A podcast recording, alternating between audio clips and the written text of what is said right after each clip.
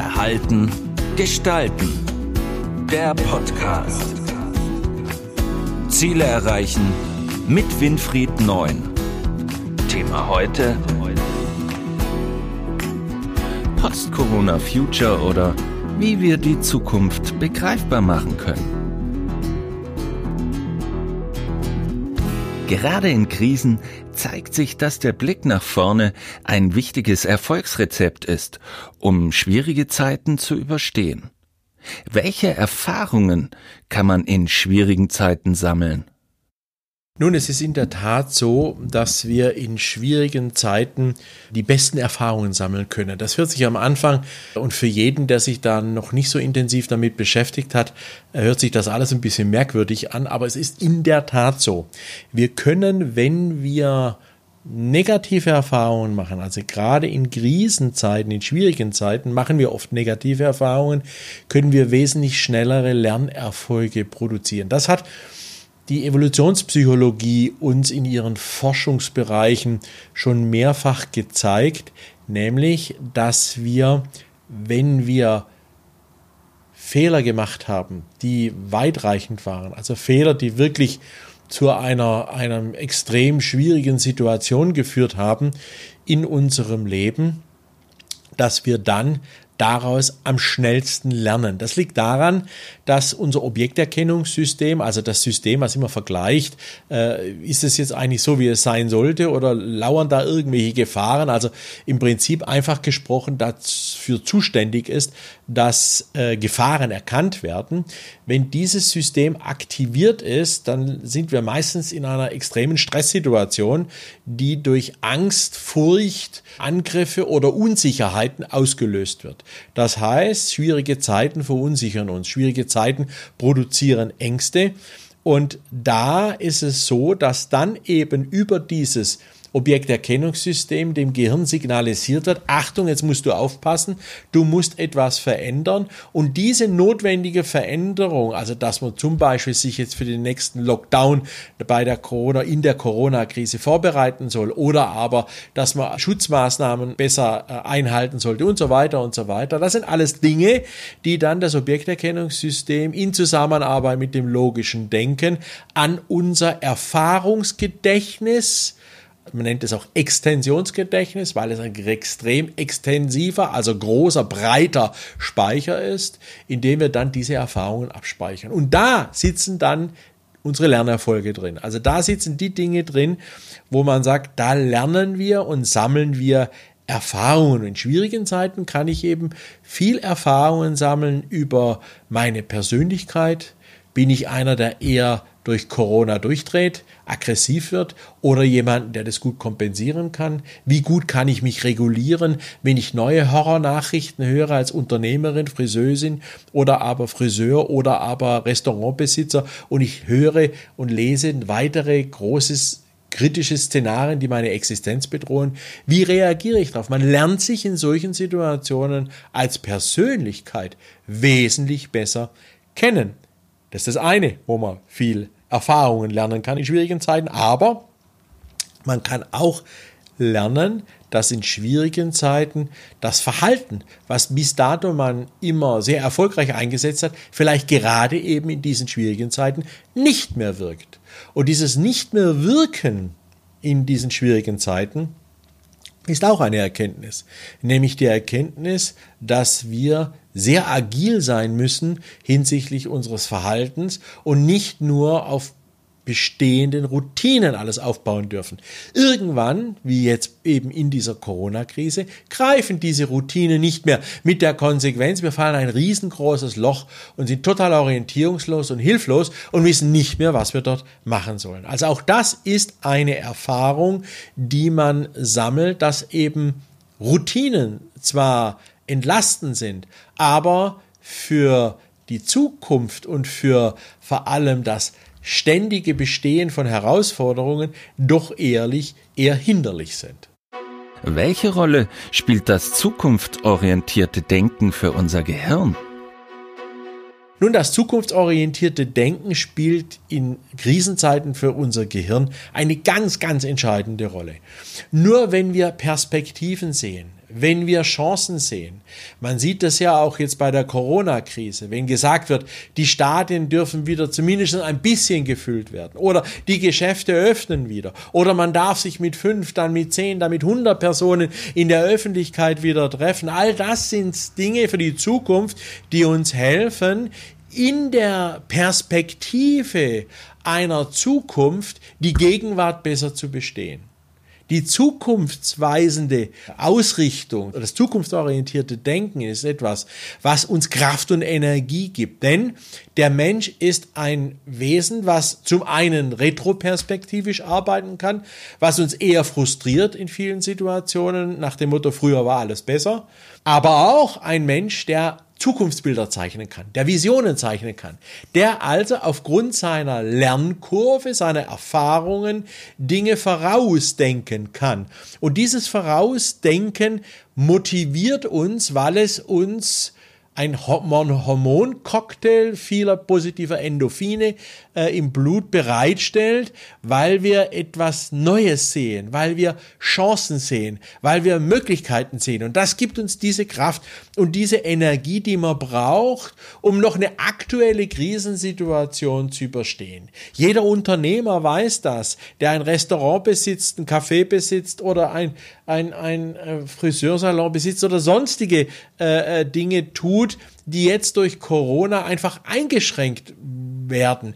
Und, und, und dann plötzlich kamen die Nachrichten, ja, man darf das wieder. Plötzlich machen sich neue Perspektiven auf. Viele haben mit einer extremen Energie die Hygienevorschriften in ihren Betrieben, in ihren Unternehmen umgesetzt. Deswegen hat der Handel zu Recht auch keine Angst vor einem nächsten Lockdown, weil die haben Erfahrungen gesammelt, haben Zukunftsperspektiven entwickelt, die sie auch eingeführt und umgesetzt haben über diese Hygienekonzepte und sagen zu Recht, wir sind gut vorbereitet für einen nächsten Lockdown, weil eben diese zukunftsorientierte, zukunftsweisendes Denken auch in Handeln dann äh, umgesetzt worden ist und jetzt dementsprechend Zuversicht aufbaut. Also zukunftsorientiertes Denken baut Zuversicht bei uns Menschen auf und das ist ganz wichtig, um Herausforderungen im Heute, im Jetzt bestehen zu können. Wie können wir uns unsere eigene Zukunft begreifbar machen? Ja, um eigene Zukunft begreifbar zu machen, also wirklich begreifbar, ist es wichtig, dass wir anfangen, Zukunftsbilder und zukunftsorientiertes Denken wirklich ja, bildhaft darzustellen, also eben Zukunftsbilder aufzubauen. Sprich, wir zeichnen Dinge, wir machen Piktogramme, wir bauen uns im Kopf bestimmte Collagen auf, wie die Zukunft besser sein könnte. Wir zeichnen und malen uns aus, wie es ist, wenn wir wieder Party feiern können im Freien. Oder aber, wenn mein Geschäft wieder geöffnet wird. Wie sorge ich für die Abläufe dann da drin? Wie sorge ich dafür, dass ich dementsprechend alle gut bedienen kann? Das heißt, Zukunft begreifbar machen heißt immer für unser Gehirn visualisieren. Visualisieren, bildhafte Sprache, bildhafte Darstellung, viel Gespräche mit Freunden, viel Austausch mit Freunden, äh, das Spinnen über neue Ideen ist hier ein wichtiger kreativer Ansatz, um sich eben das Ganze begreifbar zu machen. Denn diese Spinnerei in Anführungsstriche produziert rechtshirnige Aktivitäten, weil über unser Selbst Erfahrungswissen abgerufen wird und das wird dann quasi in Sprache umgesetzt und macht uns die ganze Situation plastisch. Das heißt, wichtig ist es, dass begreifbar immer mit Visualisierung verbunden ist. Jetzt nicht nur bildhaft im bildischen Sinne, sondern auch verbal bildisch. Das heißt, ich bilde über die Sprache einen Raum, in dem ich mich wohlfühle, in dem ich Details beschreibe, Dinge verorte, Beziehungen herstelle, Kontexte erkenne und diese quasi in meinem Kopf bildlich beschreibend äh, vor mir liegen. Und all das macht eben die Zukunft begreifbar. Das kann man auch über Tagebücher machen, indem er sich diese Dinge niederschreibt, Skizzen dazu macht, äh, Verweise macht, Dinge vermittelt, äh, zusammenführt, äh, indem er im Internet über verschiedene äh, Ebenen und die verschiedene äh, zur Verfügung gestellte Apps kann man ja Geschichten auch schreiben lassen im Dialog mit anderen. Also sprich, ich melde mich dort an, mache den ersten Impuls, schreibe die erste Geschichte. Der weitere Teilnehmer auf dieser App schreibt diese Geschichte weiter und so weiter und so fort. Und gemeinsam baut man ein Haus, ein Gebilde auf, was eben visuell sehr gut greifbar ist. Welche praktischen Tipps gibt es hierfür? Nun, als praktische Tipps hierfür ist es dahingehend zu verstehen, dass man jetzt nicht jedem Einzelnen direkt sagen kann, was er tun muss in der Zukunft, sondern mir geht es mehr darum, dass man versteht, dass Zukunft nicht irgendeine äh, ominöse Vision, eine, eine Wolke ist, sondern Zukunft ist schon etwas, was man gestalten kann. Das Erste, was unser Gehirn dazu braucht, ist ein Plan. Also sprich, wir müssen strukturiert planerisch an die Sache herangehen.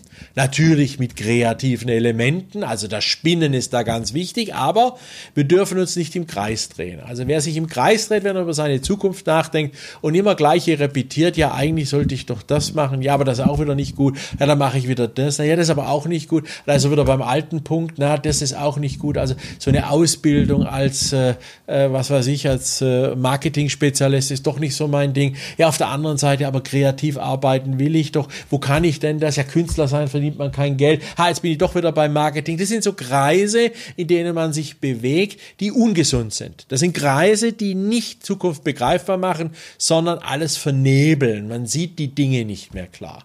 Deswegen ist es wichtig, dass man sehr strukturiert an das Thema herangeht, sich Dinge auch immer wieder notiert, weil das Notieren ermöglicht eine Zurückverfolgbarkeit. Gedanken können nicht zurückverfolgbar sein, weil sie einfach eine Wolke sind, in der Luft hängen. Und da ist es schon wichtig, dass über dieses Tagebuch man die wichtigen Eckpunkte, Erkenntnisse, die man quasi durch kleine, ich betone kleine Denkschritte, analytische Denkschritte bekommen hat, niedergeschrieben hat. Also Zukunftstagebücher schreiben. Zweiter praktischer Tipp ist Supervision. Ich empfehle jedem, der dort Schwierigkeiten hat, seine Zukunft zu begreifen, eine Supervision unter externer Begleitung durchzuführen.